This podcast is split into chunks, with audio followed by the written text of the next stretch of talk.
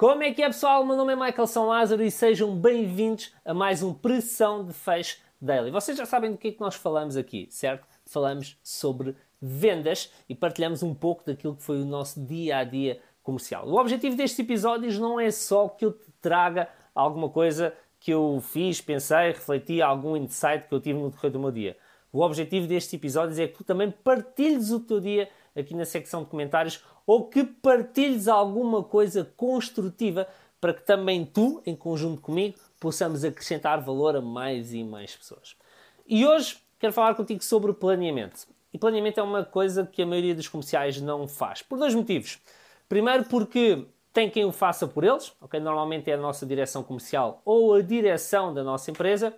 E segundo motivo, porque é chato como caraças mesmo. Planear para pessoas que são mais de terreno, para pessoas que são mais de pôr o pé no acelerador e entrar em ação, é muito, muito chato, ok? É aquele tipo de coisa que nós preferimos abdicar. Nós, precis... nós preferimos muitas vezes ter que trabalhar o dobro, ter que fazer as coisas duas vezes, três vezes, quatro vezes, mas entrar no registro de tentativa e erro mais do que parar e planear. Parar e planear para quem está habituado a estar em ação é muito complicado, mas eu pelo menos uma vez por mês faço. Que é quando?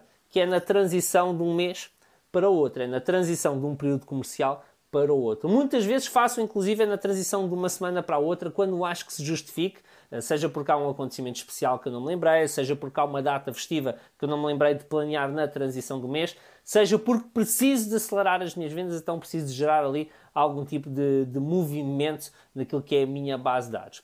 Mas estou na transição do mês, estou a fazê-lo nesta semana, por isso acho que é, que é importante eu partilhá-lo contigo.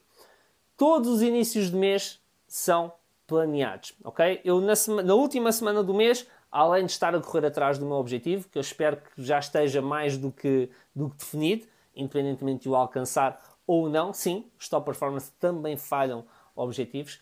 Uh, uma das coisas que faço é planear as ações que eu quero ter no mês seguinte. Então é, primeiro de tudo, part... uh, uh, disse planear ou partilhar. Eu acho que eu disse planear. Se não disse, vou dizer agora. A primeira coisa que eu faço é planear a abordagem que eu quero ter ao mercado no mês seguinte. Como é que eu vou abordar o mercado? Uh, qual é que vai ser a minha mensagem? Qual é que vai ser a minha oferta ou as minhas ofertas?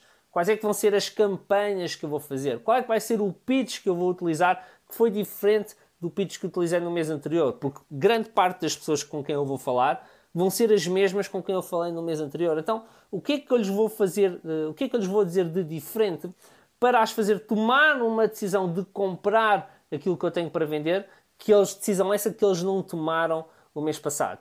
Quais é que vão ser uh, as ações que eu, vou, que eu vou pôr no terreno em prática? Quando eu telefonar às pessoas, o que é que eu lhes vou dizer? Qual é que vai ser a argumentação que eu vou utilizar? Vou fazer algum tipo de, de proposta diferenciada? Vou fazer algum tipo de, de oferta que ainda não tenha feito, vou apresentar alguma solução combinada, alterada, modificada, especial que até agora não tenho apresentado. E quando é que eu vou fazer? Vou fazer já tudo na primeira semana? Vou contactar já toda a minha base de dados na primeira semana?